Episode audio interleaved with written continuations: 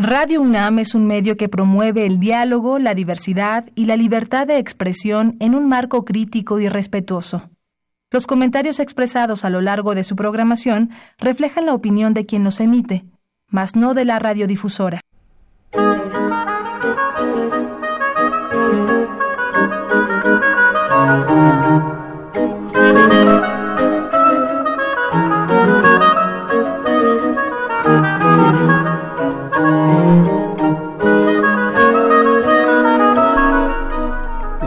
Libertad personal frente a los medios de acondicionamiento de masas.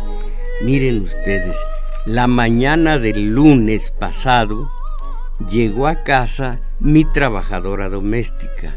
Ella que está alejada, se supone, se suponía, de todo lo que es la politiquería, los asuntos de esa naturaleza y antes del saludo correspondiente, viéndome a la cara, me aventó la pregunta, para usted, ¿quién fue el ganón del debate? Válgame, ¿qué le iba yo a contestar si ni vi el tal debate, ni me importa un caramba? Entonces, ella llegó a la cocina, encendió su celular y entre ajo, cebolla y jitomate se puso a escuchar el sermón dominical. Ella que es no sé si católica o de alguna otra eh, eh, religión, pero escuchaba la palabra de Dios y de tanto en tanto se santiguaba o repetía la oración eh, a, a la divinidad, cerca, totalmente cerca de la Iglesia Católica, como también cerca había estado cuando me preguntó aquello de la televisión. Para usted, ¿quién fue el ganón del debate? Caramba. Y al servir mi ensalada dijo, lo que me preocupa es que los que van a ir a Rusia, ¿cómo le irán a hacer a la hora de pedir el menú? Bueno, eso ella. Allí está la presencia de los medios y la presencia de la Iglesia Católica. Pero junto a eso llegó a mi celular, no, perdón, ¿qué celular? Llegó a mi correo electrónico, concretamente eh, al Yahoo, una, un mensaje que así dice. Por lo pronto dice video, está muy cap. Eh, eh, no dice está sino esta, le falta el acento. Y el camión también le falta el acento. Es como si le faltara la llanta de refacción. Está muy cabrón, dice aquí. Ah, eso no es una altisonancia. Bueno. Y luego el mensaje, escuchen hasta dónde ha llegado la manipulación de mediocres. Oigan esto. Desde todas partes creemos, fíjense también en la lógica, en la redacción, en la sintaxis, desde todas partes creemos, creemos en el fútbol, y en nuestro equipo. Pero ante terceras personas queremos aparentar. Yo siempre he, primero la A, la, primero la E y luego la H, yo siempre he creído que podemos ser campeones del mundo. Soy mexicano, soy amante del fútbol y así como en todo momento deseo los campeonatos, deseo los campeonatos del América, siempre he creído en mi selección nacional de México. ¿Qué les parece la enajenación absoluta a la televisión, a la Iglesia Católica y al gobierno, bueno, al sistema no al Estado, al sistema que maneja los hilos de toda esta manipulación. Eh, para usted, ¿quién fue el ganón? ¿Y qué problema va a ser para los que lleguen a Rusia a la hora de la comida? ¿Cómo van a pedir el menú? Y luego, como, decía, como dicen los filósofos los, de los deportes en general, cómo el mediocre se enajena y termina creyendo que los, las hazañas del futbolista son hazañas del mismo, aunque él se vea sentado a dos nalgas en el estadio o frente a la de plasma. Dice mi. Yo ah, dice, de todas partes creemos, de todas partes creemos, creemos en el fútbol y en nuestro equipo. ¿Qué tiene de nuestro ese equipo? ¿Cuánto ganan los alquilones del clásico pasecito a la red? ¿Y cuánto gana el obrero que dice mi equipo, mi selección? Y luego, pero ante terceras personas queremos aparentar, no sé lo que eso signifique. Yo siempre he creído y creo que podemos hasta dónde puede llegar la manipulación. Podemos ser campeones del mundo, quitando la desmesura de que los mexicanos, los once mexicanos, puedan llegar más allá de los cuartos de final. De todas maneras, eh, podemos.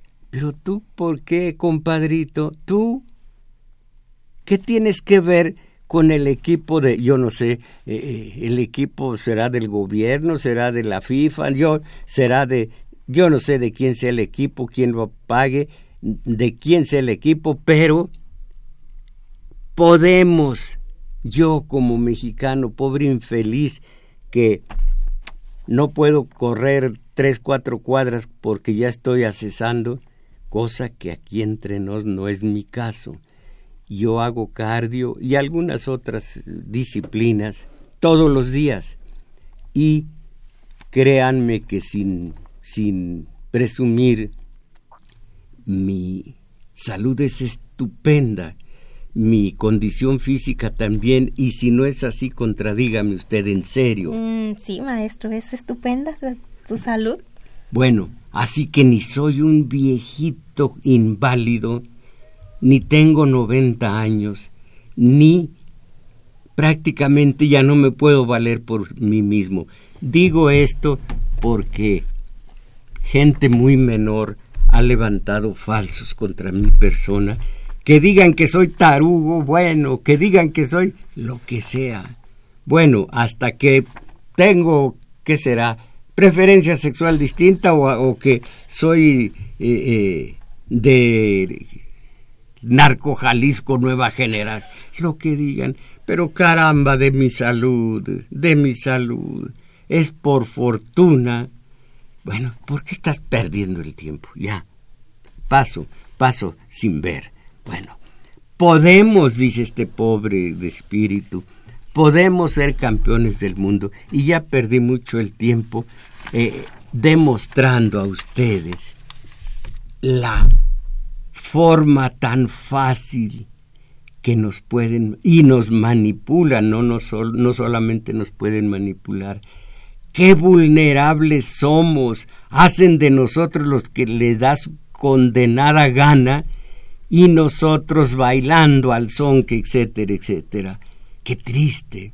Entonces, la Iglesia Católica, la, la oligarquía en general, política y no, toda es política, y Televisa, están, tienen a la mediocridad más mediocre cada día. De una vez, compañera Isabel Macías, vamos a lo que sigue. Sí, maestro, pues los invitamos a que ustedes llamen, a que participen y aquí le vamos a dar lectura a sus mensajes. Aquí los compañeros ya nos están auxiliando en los teléfonos que es Carlos Valencia y Roberto Cruz. Y estos son los números de teléfono área metropolitana 55 36 89 89. Resto de la República 01 800 50 52 6 88. nos falta decir, creo que es José Alfredo. Eh, José Alfredo Jiménez. Eh, no, maestro. la música que ustedes están escuchando hoy en Domingo 7 es Vivaldi.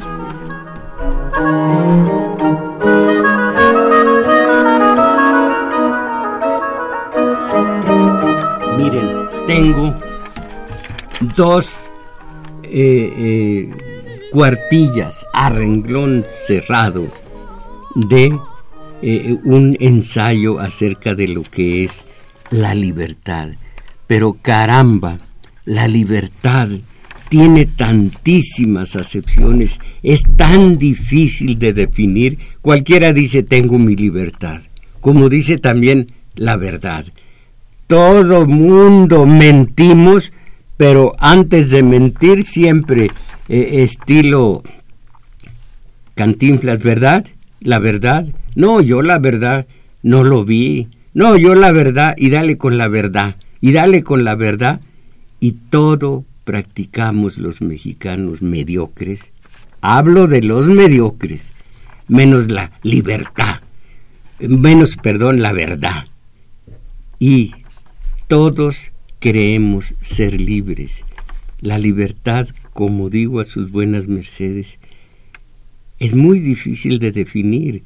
Eh, eh, y muchos eh, autores escriben libros gordos, espaciosos, especiosos, perdón, acerca de la libertad y terminan diciendo, pues no sé, no sabemos en qué consiste realmente la libertad. Hay libertad negativa, libertad positiva. Negativa no significa que sea, que sea eh, eh, mala, que sea eh, destructiva. libertad negativa no es negativa, adrede lo digo. es libertad de, y hay otra libertad que se dice positiva, libertad para y está la libertad de los políticos. Nosotros hacemos todo lo que no esté sancionado por las leyes. El político se supone que hace nada más lo que le permiten las leyes. En fin, hay una discusión enorme, no discusión, digo, una teorización mucho, muy grande acerca de lo que es la libertad no la voy a leer todo lo que traía para ustedes, no la voy a leer porque hay un relato que voy a leerles acerca de la libertad, que es hermoso el relato. Eh, habla de la libertad frente a la Iglesia Católica, concretamente frente a la Inquisición, pero esa libertad frente a la Inquisición, ustedes piénsela, frente a Televisa, frente al gobierno, frente al sistema, frente a la oligarquía. Esa libertad que hace que diga, yo siempre creo que podemos, que mi equipo podemos ser campeones del mundo. Esto para quien, para el no advertido, bueno, pues es una tontería, pero para el que analiza lo que es la libertad, se da cuenta de que está absorbida y queda absorta en y por los medios de acondicionamiento social. Una compañera que nada sale de nada sabe de politiquerías que me pregunte para mí quién fue el ganón del debate. Yo no he visto los debates, yo no creo en ellos, es una imposición, es una vil eh, eh, copia de lo que empezó a ocurrir en Estados Unidos hace tiempo y aquí ya arraigó por el colonialismo cultural que ejercen que ejerce el capital imperialismo sobre los pobres pueblos de América latina, o sea, de la América mestiza que decía Martí. Entonces, por lo mismo, no voy a leer. Eh, aquí hay, hay párrafos como este. Todos nacemos libres con la libertad como máxima aspiración humana. Somos libres por ley natural, pues sí, pero a lo largo de nuestra existencia comprobamos que nuestra libertad es muy relativa. Para comenzar, pasamos por los vínculos primarios. Sí, el padre, la madre, el padre eh, con sus eh, enseñanzas a veces impositivas, represivas, eh, hace que internalicemos esa forma de ser del padre que después nos deja marcados de por vida, en fin, una, un, un párrafo más anterior a lo que acabo de leer. Ahí entra mediatizando la libertad, la propiedad. La propiedad es muy importante en este sentido. Sobre los medios, la televisión. Mediatiza al obrero, la televisión. Sobre los medios intelectuales, el título académico que conforma la clase intelectual, que hace que quien no tiene acceso a la universidad siempre sea mm, eh, eh, no no voy a decir siempre esté sujeto al que leyó, al que escribió, perdón, al que estudió, al que fue a la universidad. El otro siempre será su subalterno. Y otra, y otra forma de pérdida de libertad que apenas creemos y que la Iglesia Católica ha exaltado al máximo, que es el matrimonio, otra forma de exclusividad forzada, forzada para la mujer. Será tu amo. El primero que esto dijo en la Biblia cuando expulsó a Eva y Adán eh, Jehová, Dios, eh, Elohim, eh, ah, ya no, me acuerdo de otro sinónimo. Cuando los expulsó, a ella le dice, estarás sujeta a tu marido. ¿Por qué carambas va a estar sujeta? Que no somos iguales, yin y yang. ¿Por qué? ¿A santo de qué? Terrible aquello de que yo tenía una compañera que me dijo, voy a firmarme María Rojo de Mojarro. Anda, hazlo, yo me voy a firmar Tomás Mojarro de rojo, porque si tú eres de, yo también soy de. ¿Por qué tú vas a ser de y yo no voy a ser de? Terrible, fulana de tal, de. Ninguna mujer pertenece a nadie, ninguna mujer es de. Formas, insisto, de perder la libertad. ¿Usted es de algún hombre? Pues no, maestro, es que no soy propiedad de nadie. Eso, pues claro. Bueno, para no ir a quedarme corto de, y vaya que sí voy a quedar corto, de mm, tiempo, leo el relato, no se imaginan de quién es y al final lo voy a decir, es uno de las cumbres de la literatura universal, eh, pero se trata de fotocopias con una letra cómo la eh, cómo la, la va cómo la reputa. De reputar sí. Sí muy muy chiquita. Mucho muy chiquita muy chiquita. y borrosa. Pero a ver a ver eh, eh, los titubeos perdónenlos porque no se entiende muy bien el relato. Y además está seleccionado. Seleccioné lo más importante pensando en el poco tiempo que tengo para nuestro domingo 7. Vamos allá.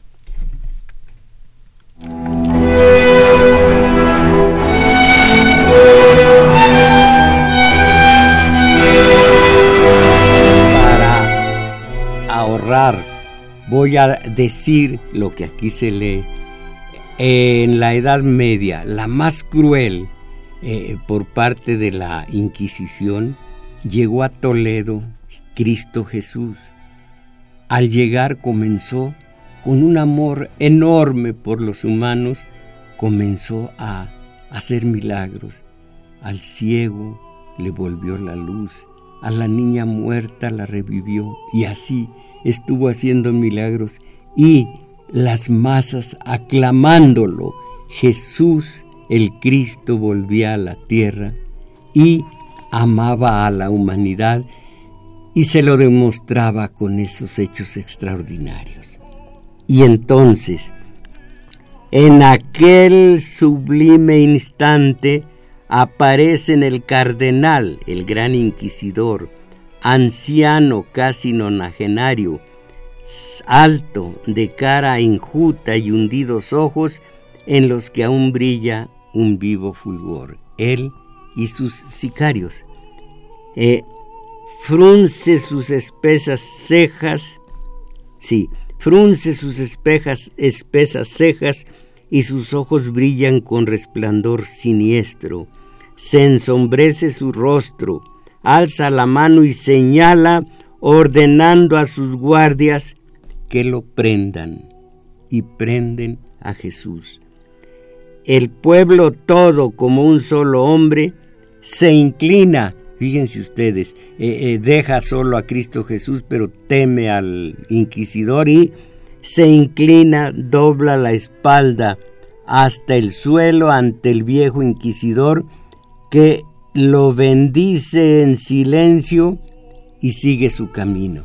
Se llevan a una de las mazmorras de la Inquisición a Cristo Jesús. Él está silencioso, no ha dicho nada. Y después de unas horas llega el inquisidor y se enfrenta a Jesús el ungido, que eso significa Cristo. Jesús el Cristo, Jesús el ungido. Se le enfrenta y le dice, ¿por qué has venido a perturbarnos? Nos perturba, sí, bien lo sabes. ¿Sabes también lo que acontecerá mañana? Fíjense ustedes, mañana te condenaré, serás abrazado como el peor de los herejes, y ese mismo pueblo que hoy te ves a los pies, mañana a una señal mía, se apresurará a alimentar gozoso la hoguera en la que has de perecer. Cristo Jesús nada dice. Y, continúa hablando el inquisidor. ¿No dijiste muchas veces, quiero haceros libres? Pues bien, ya has visto a los hombres libres. Has de saber que jamás los hombres se han creído tan libres como ahora, y sin embargo han puesto su libertad humildemente a nuestras plantas esta es verdaderamente nuestra obra, la de los clérigos. ¿Era esa la libertad que tú soñabas? Aquí cuando dice que, eh, ponen su libertad en manos de los sacerdotes, piensen de Televisa, del Estado, del sistema, de la oligarquía, de todos ellos. Ya por ahora, ¿cómo es la situación? Somos todos fútbol y somos todos eh, eh, viajeros a Rusia y, el, el, equipo es de todos. ¿Qué les parece? Bueno, sigo leyendo. Pretendes ir al mundo, dirigirte a él con las manos vacías, predicándoles una libertad que la estulticia y la ignominia naturales le impiden comprender a los humanos, concretamente a los mediocres. Una libertad, predicándoles una libertad que la estulticia y la ignominia naturales le impiden comprender. Una libertad que les da miedo, pues no hay, ni habrá, ni jamás hubo nada más tolerable para el hombre y para la sociedad que esa sociedad que predicaste. Aquí pues surge un nombre, el de un analista, el de un psicoanalista, el miedo a la libertad. ¿De quién es, compañera? De Eh, de From. De From. Bueno, entonces, eh, sigue el inquisidor. Sin nosotros, los sacerdotes, los curas, estarían las masas, eternamente hambrientos los mediocres. El pan mientras permanezcan libres. A ver, a ver. ninguna, perdón. Sin nosotros estarían eternamente hambrientos. Ninguna ciencia les proporcionará el pan mientras permanezcan libres, pero acabarán por poner a nuestras plantas esa libertad diciéndonos, imponednos vuestro yugo, pero alimentadnos. Comprenderán al fin que son irreconciliables la libertad y el pan terrenal. Se convencerán también de que la, de la imposibilidad de ser libres siendo como son, oigan esto, oiganlo, débiles, depravados, ignorantes y rebeldes. Tú les prometiste el pan de los cielos, bueno está, ¿es acaso comparable ese pan con el pan de la tierra para la débil raza humana eternamente ingrata y depravada? No es tanto, es nomás mediocre, pero pues el inquisidor estaba enojado. Eternamente ingrata y depravada. Miles, aún millones de almas te seguirán. Pero, ¿qué será de los millones y millones de almas que no tengan el valor de preferir el pan del cielo al de la tierra? Esto es actualísimo el día de hoy. Sigo. También son dignos de nuestro amor esos seres débiles, aunque aparezcan depravados y rebeldes, se harán finalmente dóciles. Nos pondremos a su frente, asumiremos esa libertad que los asusta, y tanto será su miedo de ser libres que, al reinar sobre ellos, quedarán maravillados y nos tomarán por dioses. Pero nosotros les diremos que somos tus discípulos y que reinamos en tu nombre. Estoy oyendo a Onésimo Cepeda, que por fortuna ya solo es cardenal emérito. Leo, la eterna inquietud de la humanidad consiste en saber ante quién se ha de inclinar, porque para el hombre libre no existe preocupación más atormentadora que la de saber a quién debe obedecer. No existe para el hombre ansia, no existe para el hombre ansia más atormentadora que encontrar a un ser en quien delegar. Esta es la palabra clave. Cuando sigan ustedes delegando, no crean que son libres. Cuando asuman, entonces sí, y se organicen. No en muchedumbres, no en multitudes. Leo de nuevo, no existe para el hombre ansia más atormentadora que encontrar a un ser en quien delegar el don de esas libertades que trae consigo al nacer.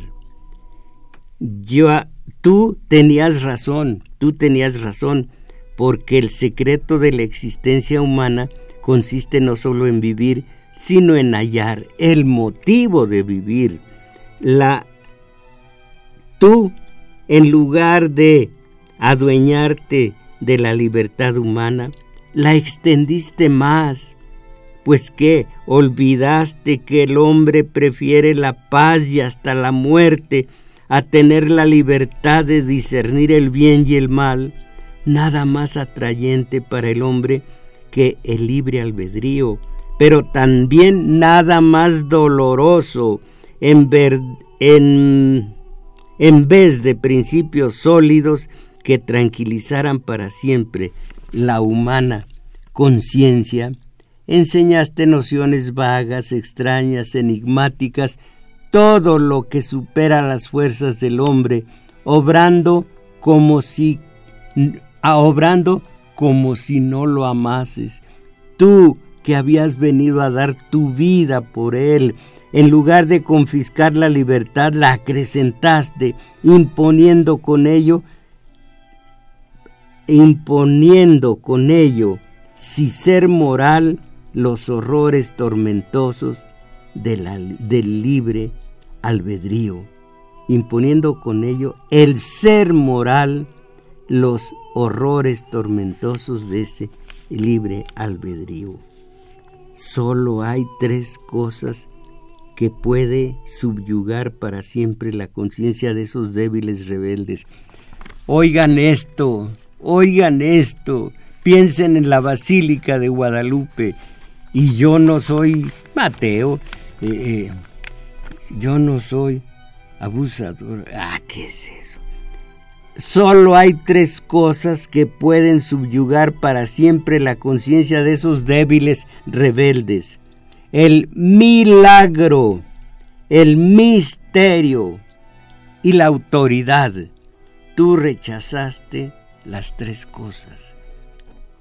Esperabas que el hombre, siguiendo tu ejemplo, se contentaría con su Dios sin recurrir al milagro. Ignorabas que el hombre al rechazar el milagro rechaza al mismo tiempo a Dios, porque lo que busca sobre todo lo que anhela es precisamente el milagro, y como no puede prescindir de ellos, forja nuevos milagros, crea los suyos, y así se inclinará ante los pródigos de ante aquí está acentuado ante los prodigios de un mago o los sortilegios de una bruja aun siendo un hereje, rebelde e impío, impío. Tuviste también una idea demasiado elevada del hombre. Aunque rebeldes, los hombres son esclavos. Mira si no y juzga.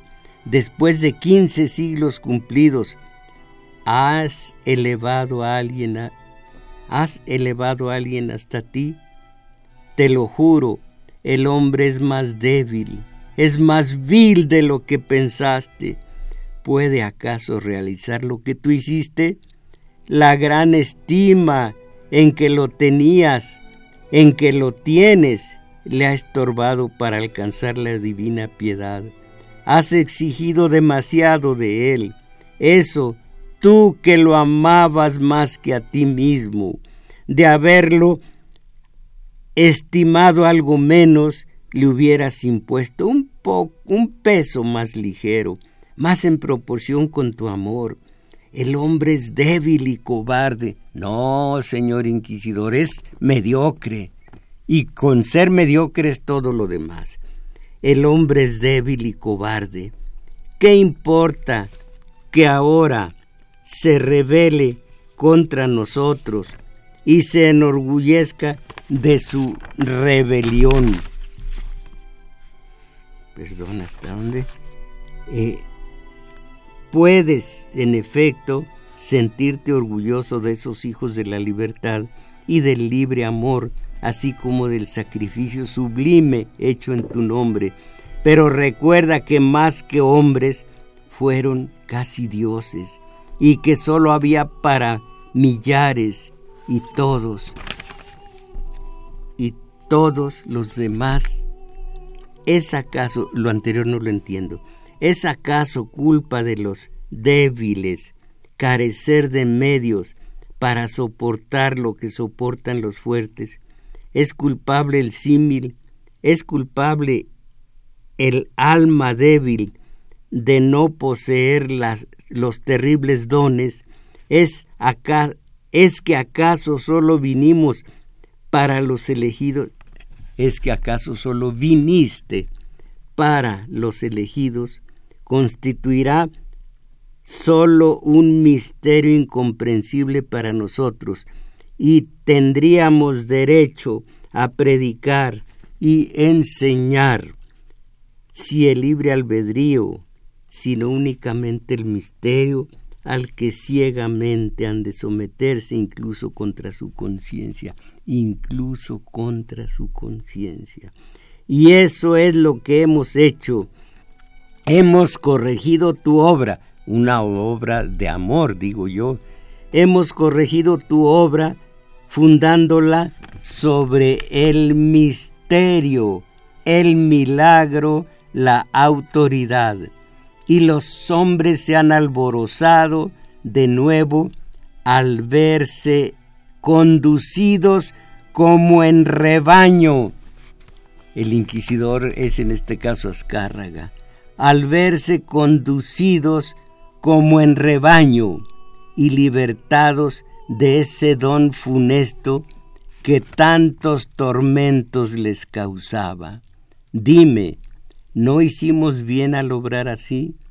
¿No era amar a la humanidad, comprenderla, comprender sus flaquezas, aligerar su fardo amorosamente y tolerar hasta el pasado a su débil, hasta el pasado, a si así dice, a su débil naturaleza, con tal, con tal de que fuera cometido con nuestro permiso.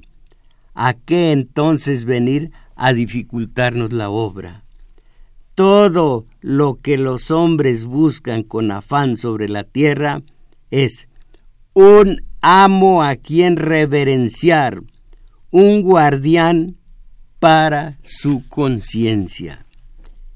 ¿Quién, permítanme, quién, dime, es el que más ha contribuido a esta incomprensión, a dividir y dispersar el rebaño por caminos desconocidos? Mas el rebaño se reará, volverá a la obediencia y entonces será ya para siempre. Les porque Cristo vino y los dispersó les daremos una felicidad dulce y sencilla. Fútbol, fútbol y diálogo o no, debate entre candidatos. Y ahí están, dulce y sencilla esa felicidad.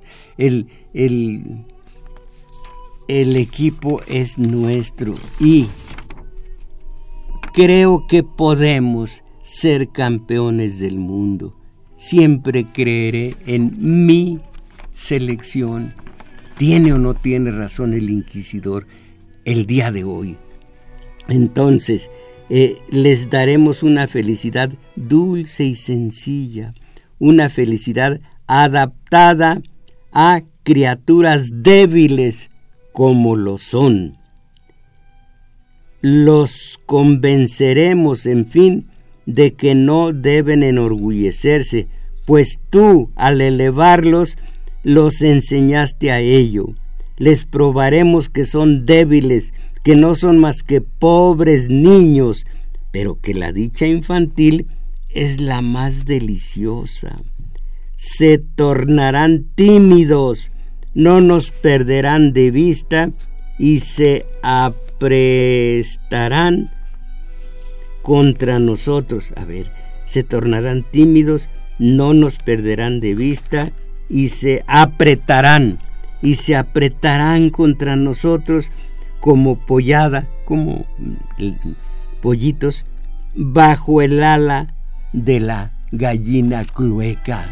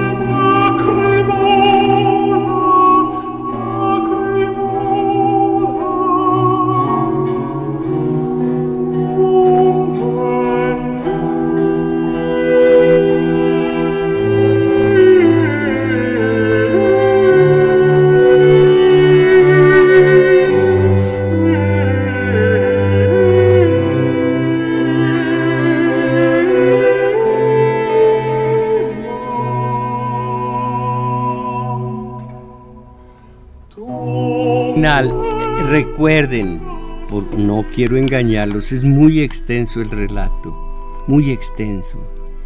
Eh, habla para que no queden dudas del enorme amor, esto lo dice el inquisidor, el enorme amor de Jesús el Cristo para con las criaturas que les dio demasiada libertad a juicio de los medios de eh, a juicio del inquisidor les dio demasiada libertad ellos en nombre de Cristo les recogen esa libertad y hacen que sujetos y eh, conducidos como ovejitas o como pollada, dice aquí, o como, eh, eh ¿cómo le dicen en el pueblo? Una, una camadita, una camada de pollos, tienen una dulce felicidad, la del obrero sentado frente a la tele viendo un programa gringo y olvidado o más bien ignorante de su problemática ante, eh, de él, del obrero, ante el explotador. Todo en paz. Ya viene Rusia. Vamos a ver si llegamos a ser campeones del mundo nosotros. Bueno, entonces, no es contra Jesús el Cristo, ni mucho menos. El inquisidor dice, tú les diste libertad, nosotros se la quitamos en tu nombre y todos en paz. Tú les diste libertad porque creíste muchísimo en ellos, no te diste cuenta de que es una bola de débiles y en este caso de mediocres. Y le dice, mañana a una orden mía verás a ese dócil rebaño echar leña a la hoguera en la que arderás como castigo por haber venido a turbar nuestra obra ya que si alguien en verdad ha merecido la hoguera, has sido tú. Mañana te abrazaré con ese, eh, eh, no con los brazos, sino con las brasas. Te abrazaré. Dixi. En latín he dicho. Entonces Cristo se pone de pie, le da un beso, y el inquisidor se pone temblando y dice, lárgate y lo deja ir. Bueno, el autor es un principiante, no, no me convence del todo, pero sí me convence. Eh, caramba, aquí tenía la, la nota, la, bueno, sí me, esta, aquí está. Me convence Rosaura Luna, la felicito. Eh, ella en Tláhuac dice, está leyendo El Inquisidor de Dostoyevsky gracias, en fin. Eh, eh, lo importante es que está diciendo de quién es el autor. El autor es Dostoyevsky. ¿Qué les parece? Es extenso, pero yo siempre, a nuestro equipo, yo siempre he querido que podemos ser campeones. Creo, creeré siempre en mi selección. Y qué dulce, qué dulce. Eh, Qué dicha, tranquila, dulce, en delegar, delegar en ellos, delegar en todos. Qué hermoso. En fin, en fin, un poco más de Vivaldi, dijo la compañera. Sí, maestro, es Vivaldi.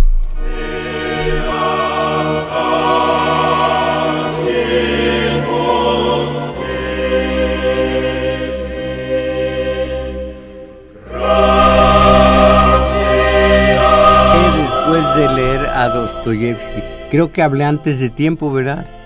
Me sequé y por eso estoy atragantándome de agua. Esta vez ya no es infusión, es pura agua, agua limpia y pura eh, del Gran Canal. Eh, las estrellitas de Gran Canal, del Gran Canal de Televisa. Bueno, eh, necesitamos para ir contra el gran inquisidor y sus conceptos de que somos cobardes, débiles y, vulnerables, necesitamos el taller de teoría política. Se imparte los sábados de 11 a 13 horas en el Centro Cultural El Juglar, situado en Manuel M. Ponce, 233, Colonia Guadalupe Inn. En otro sentido, necesitamos también nuestro taller de lectura.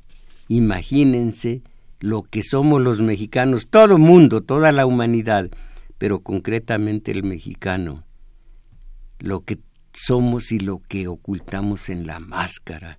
Y esto con un relato esplendoroso también. Y una platicada mía.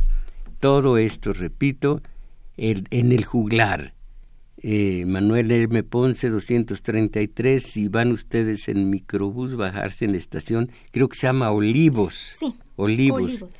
Irse rumbo a Revolución, un par de cuadras largas, llegar a un, a un parquecito y en uno de los flancos del parquecito está el juglar.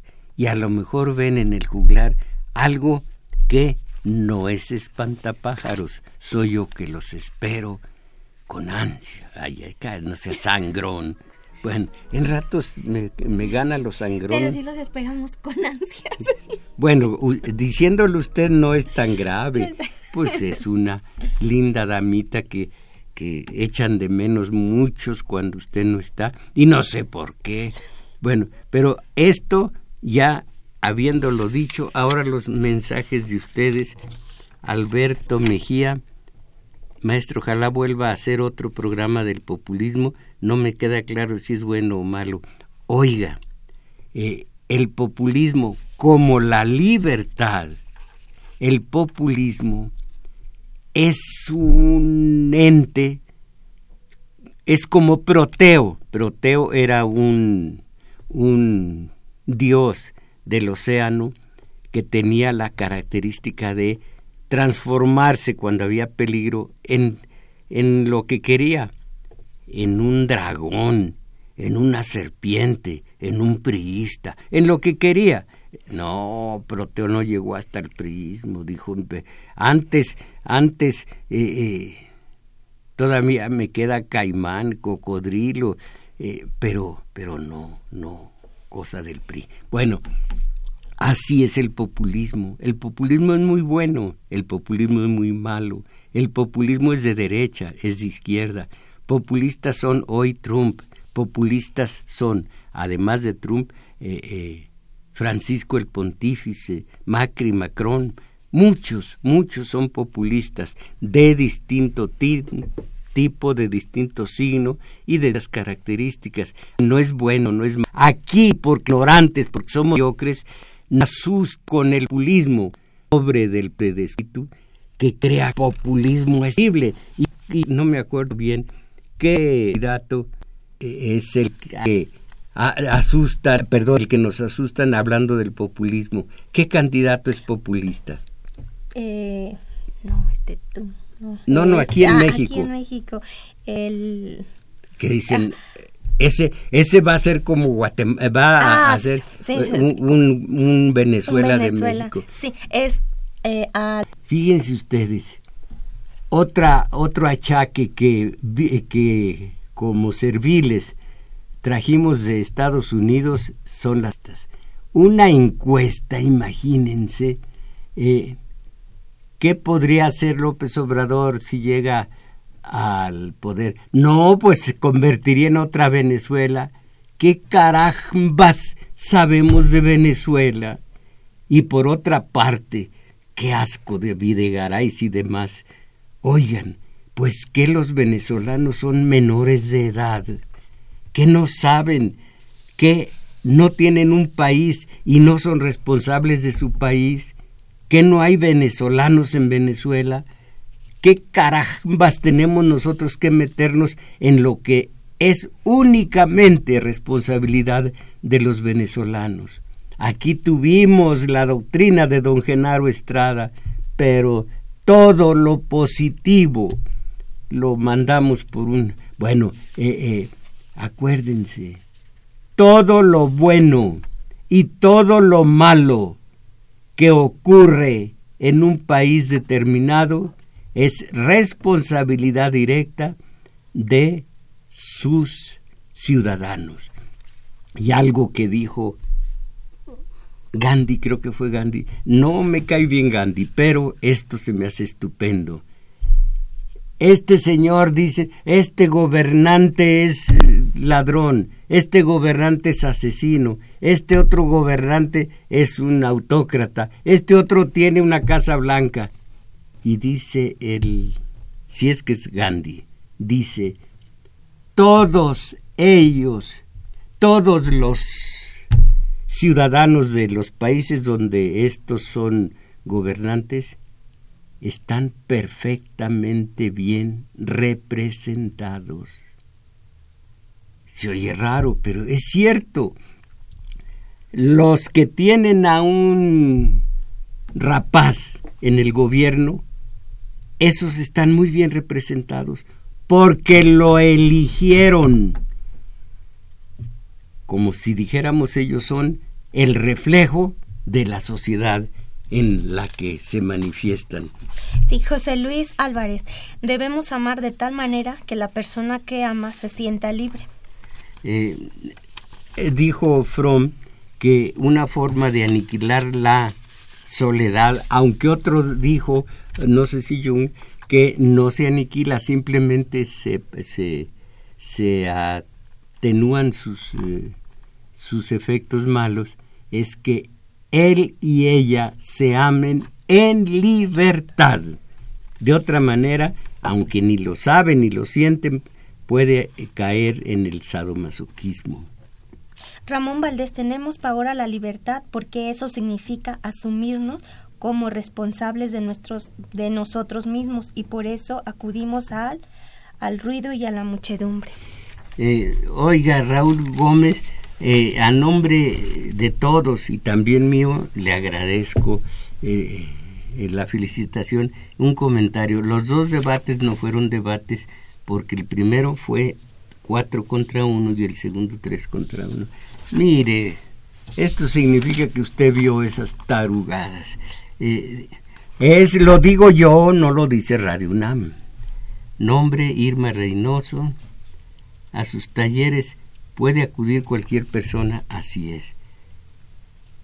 Tengo o no tengo, tenga o no tengo estudios, claro que sí. Ahí me dice el resto y el resto se lo agradezco. Eh, Ernesto Robles de Tultitlán, el sionismo se, distribuye a través, ah, ya, a través de Televisa, válgame, válgame. Dostoyevsky, ¿por qué nos quitó el tiempo, mis valedores? fue todo por hoy. Agradecemos su valimiento a Crescencio Suárez en los controles, a Arturo Flores en metadatos y a Juan Carlos Osornio en continuidad. En los teléfonos nos auxiliaron Roberto Cruz y Carlos Valencia que también grabó este video que ustedes pueden ver en la semana en YouTube en Tomás Mojarro Oficial. Y hoy domingo están ustedes invitados una de la tarde en el taller de lectura el maestro Mojarro e Isabel Macías. Ahí los estaremos esperando. Y mis valedores. Lo dijo Dostoyevsky, lo dijo el Inquisidor, lo dijo Jesús el Cristo. A salir de este horroroso subdesarrollo donde todos creemos que podemos ser campeones, mis valedores, a salir de la mediocridad. Ánimo.